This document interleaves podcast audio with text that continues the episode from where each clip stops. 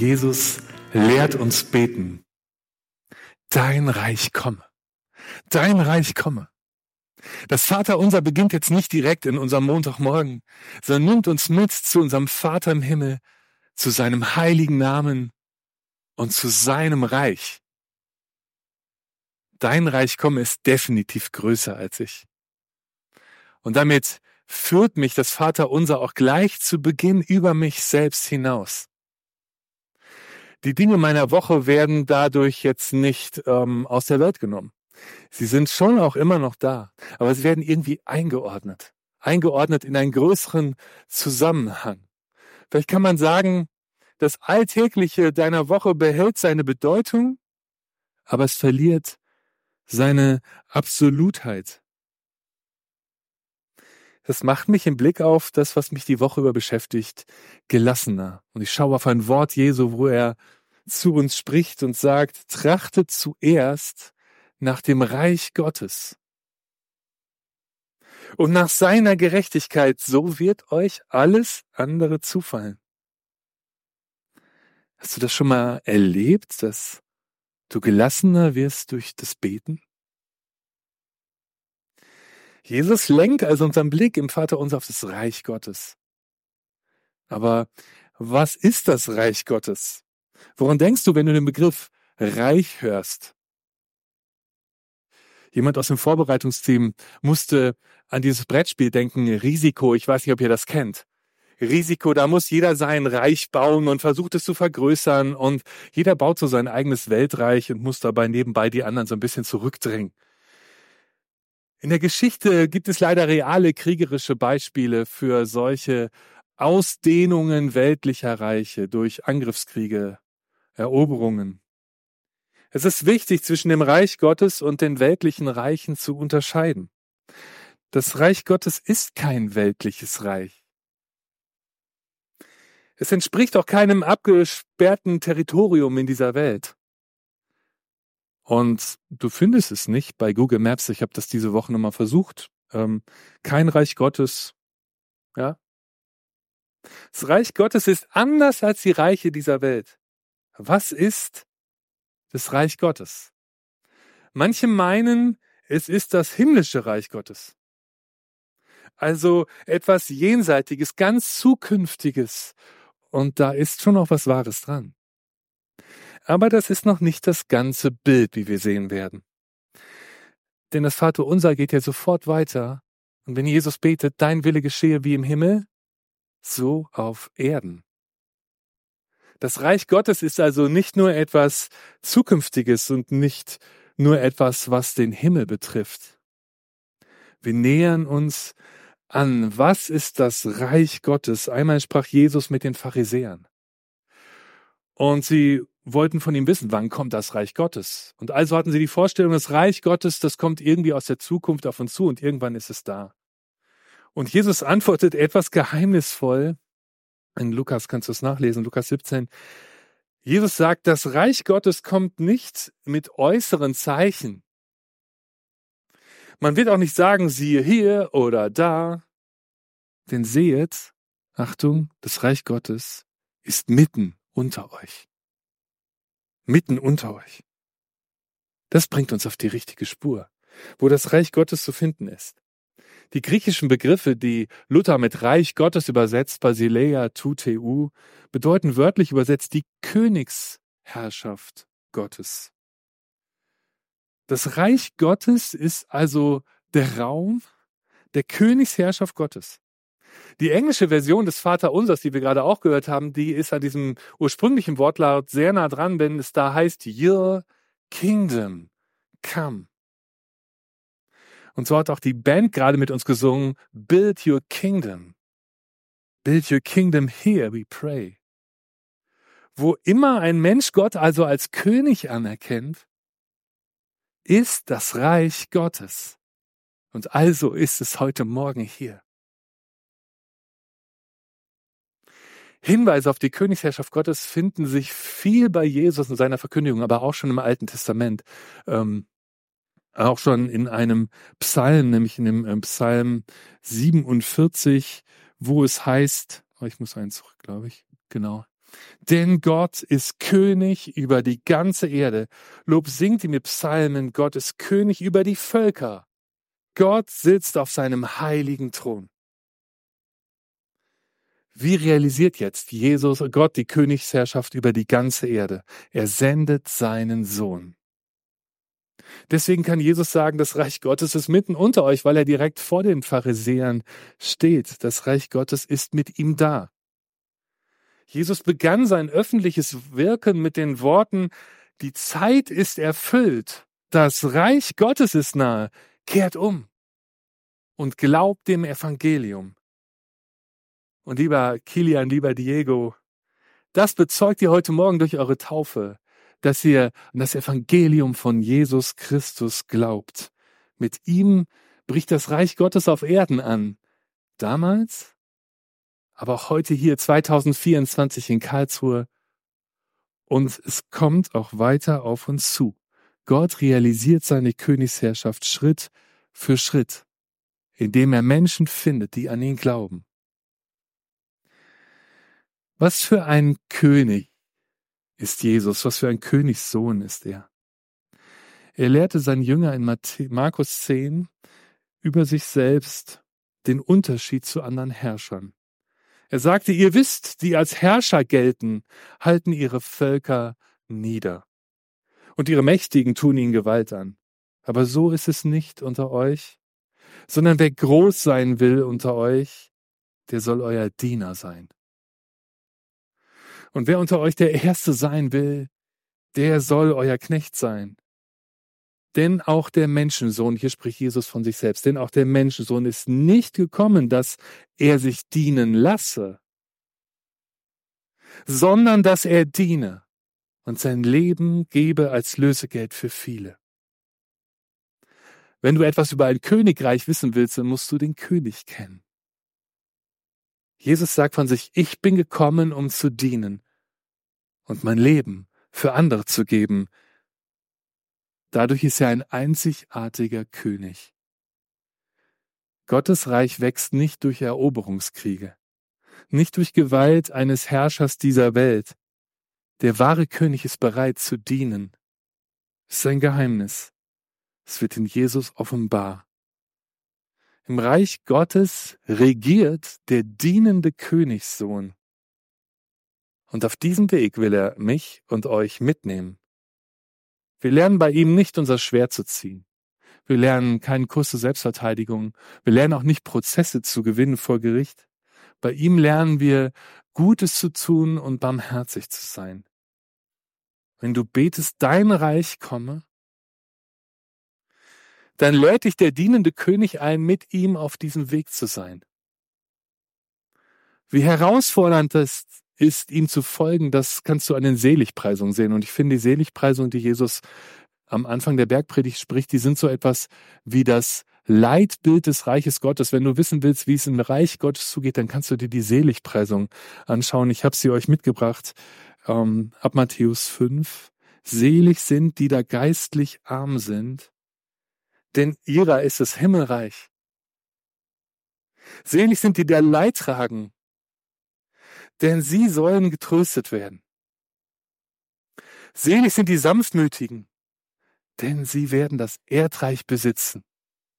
Selig sind die, da hungert und dürstet nach Gerechtigkeit, denn sie sollen satt werden. Selig sind die Barmherzigen, denn sie werden Barmherzigkeit erlangen. Selig sind die reinen Herzen sind, denn sie werden Gott schauen. Selig sind die Frieden stiften, denn sie werden Gottes Kinder heißen. Selig sind die um der Gerechtigkeit willen verfolgt werden, denn ihrer ist das Himmelreich. Selig seid ihr, wenn euch die Menschen um meinetwillen schmähen und verfolgen und allerlei Böses gegen euch reden und dabei lügen. Seid fröhlich und jubelt, es wird euch im Himmel reichlich belohnt werden. Die Seligpreisung als Leitbild des Reiches Gottes. Jesus sucht Menschen, die dieser Vision vom Leben folgen. Vielleicht denkst du jetzt, dass mit einem solchen Lautbild in dieser Welt nicht viel zu gewinnen ist. Was sollen die Sanftmütigen des Reiches Gottes gegen die Regeln eines korrupten Marktes ausrichten? Wie wehren sich denn die Friedensstifter gegen Panzer und Drohnen? Wie wird Mobbing mit reinen Herzen gestoppt? Viele hungern und dürsten nach Gerechtigkeit in dieser Welt. Wie sollen sie denn satt werden? Ist die Rede vom Reich Gottes eine Flucht aus dieser Welt hinein in die Utopie des Himmels? Ich glaube, genau das Gegenteil ist der Fall. Wer betet, dein Reich komme, der gibt diese Welt nicht auf. Du vertraust mit dieser Bitte, dass Jesus an unseren Verhältnissen etwas ändern kann. Dass er damit längst begonnen hat und dass er es einmal vollenden wird.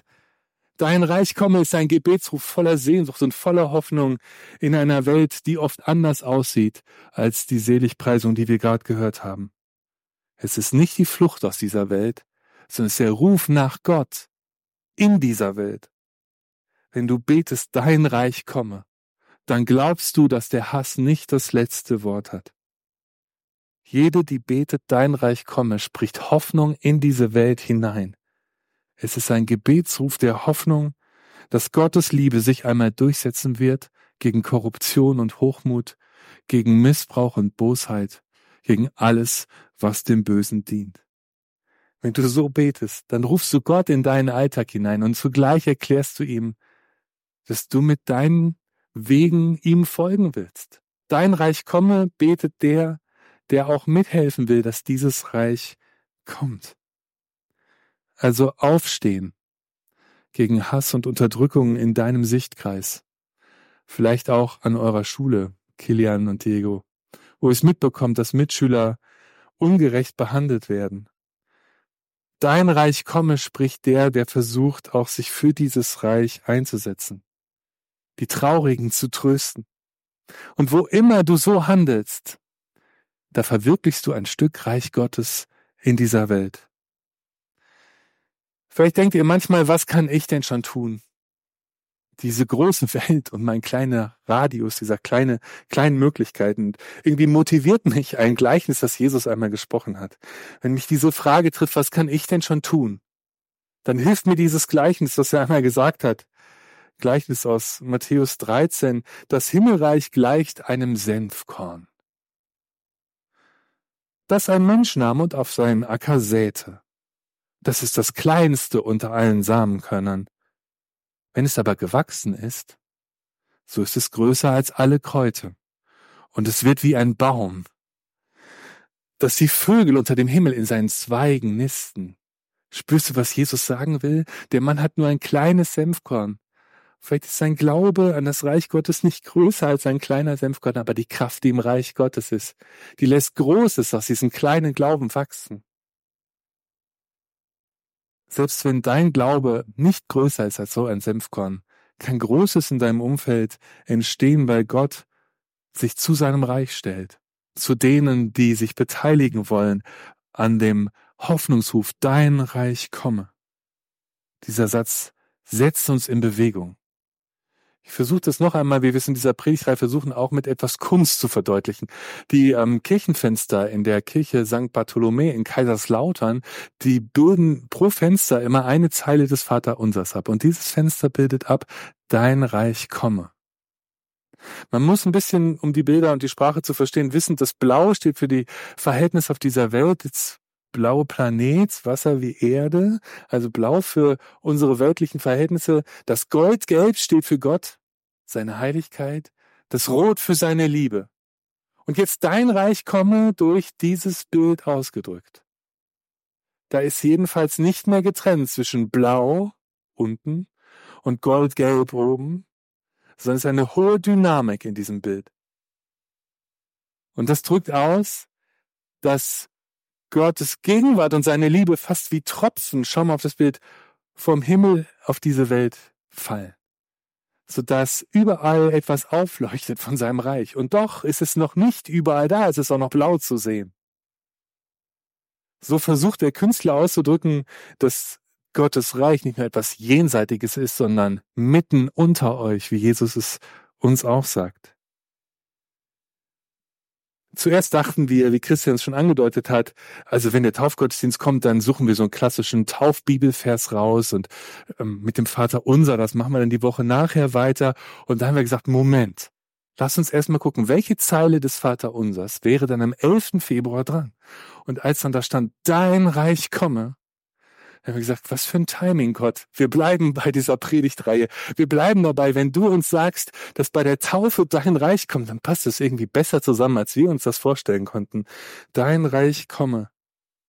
Mit jeder Taufe, gleich mit deiner Diego und deiner Kilian, mit jeder Taufe kommt ein Stück Reich Gottes mitten in unsere Welt hinein, mitten hier Karlsruhe 2024. Ihr bekennt euren Glauben an Jesus Christus und Jesus stellt sich zu euch. Ihr bekennt es, weil ihr gespürt habt, er nimmt mich an, wie ich bin. Er nimmt mich so, wie ich komme, mit meinen Fehlern. Der wäscht mich rein durch sein Blut, durch das, was er für mich am Kreuz getan hat. Dafür steht die Taufe, dass Neues beginnt.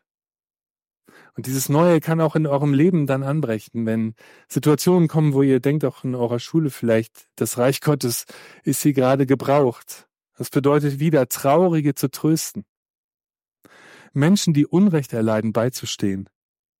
Frieden zu stiften, soweit es an euch liegt. Durch Wort und Tat Gottes Reich mitbauen, das gilt für uns und für euch. Und wir können darauf vertrauen, dass er das sieht, was wir tun, wenn wir ihm folgen. Ich habe noch ein Bild für euch, ich finde es faszinierend, wie Kinder am Strand mit ihren kleinen Händen helfen, große Sandburgen zu bauen. Manchmal ist die Sandburg viel größer als das Kind. Und je kleiner das Kind, da passt auch nicht so viel Sand in die Hand rein. Und die Kinder verlieren, wenn sie den Sand holen, manchmal die Hälfte wieder, bis sie es dann auf die Burg drücken. Es ist so, als man könnte sagen, das Kind kann ja gar nicht viel beitragen. Und doch bauen die Kinder mit und fragen sich nicht ständig, warum sie das tun, sondern sie bauen aus dem schlichten Grund mit Papa und Mama auch bei der Sandburg mitbauen. In diesem Vertrauen bauen sie und haben ihre Freude dabei zu sein zu können und mitzubauen. Und hier und da platzieren sie eine Muschel zum Schmuck auf die Sandburg. Und dann merkst du, die Kinder waren auch mit dabei und haben mitgebaut. Und so können wir mitbauen am Reich Gottes. Jeder von uns an dem Ort, wo er ist, mit der kleinen Handvoll Sand, die wir haben. Vielleicht können wir sogar sagen, vielleicht ist unser Glaube nicht größer als ein Senfkorn oder ein Sandkorn, aber Gott kann eine große Burg dadurch bauen, weil er mitbaut. Und wir alle zusammen an einer Burg bauen, an seinem Reich. Lieber Diego, lieber Kilian, Jesus macht euch zu Königskindern. Vergesst das nicht, das feiern wir heute. Nehmt das mit. Der baut sein Reich des Friedens. Er sucht Menschen wie dich und mich, in die im Alltag ihn vermissen und das Reich Gottes nicht sehen, aber sagen, ich will da, wo ich lebe, etwas beitragen dazu, dass sein Reich kommt. Und dann erleben, dass er die Dinge vorbereitet und noch viel mehr tun kann als wir. So sind wir gemeinsam auf einem Weg, weil Jesus uns gerufen hat und mit uns geht. Neues durch Jesus. Amen.